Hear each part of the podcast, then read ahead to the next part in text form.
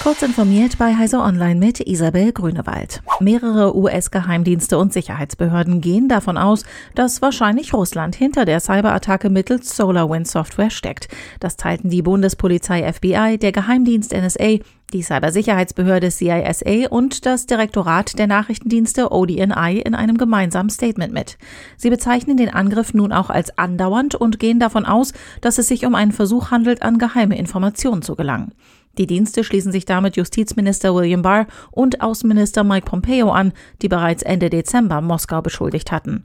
Nur der abgewählte US-Präsident Donald Trump hatte auf China verwiesen und das Ausmaß des Angriffs heruntergespielt. Bundesverkehrsminister Andreas Scheuer will mehr Schutz für Radfahrer und Fußgänger im Straßenverkehr. Scheuer sagte auf Anfrage der DPA, wir arbeiten nicht nur an einem neuen Verkehrssicherheitsprogramm, sondern wir investieren massiv in die Forschung zu automatisiertem und vernetztem Fahren. Technischer Fortschritt bei Infrastruktur und Fahrzeugen bedeutet aktive Unfallverhütung. Fahrzeuge sollten untereinander oder mit der sie umgebenden Infrastruktur kommunizieren können, um etwa Unfallsituationen frühzeitig zu erkennen und zu vermeiden. Die Fälle von Cyberkriminalität haben in Nordrhein-Westfalen deutlich zugenommen. In den ersten zehn Monaten 2020 stiegen sie einem Medienbericht zufolge um 27 Prozent gegenüber dem gleichen Zeitraum des Vorjahres. Das Problem sei viel größer als angenommen, sagte NRW-Innenminister Herbert Reul dem Nachrichtenportal nw.de des Medienhauses Neue Westfälische.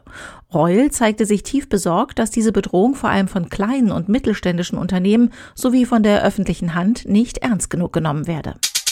Der Bundesverband Informationswirtschaft, Telekommunikation und neue Medien, kurz Bitkom, fordert ein Recht auf digitale Bildung in Deutschland.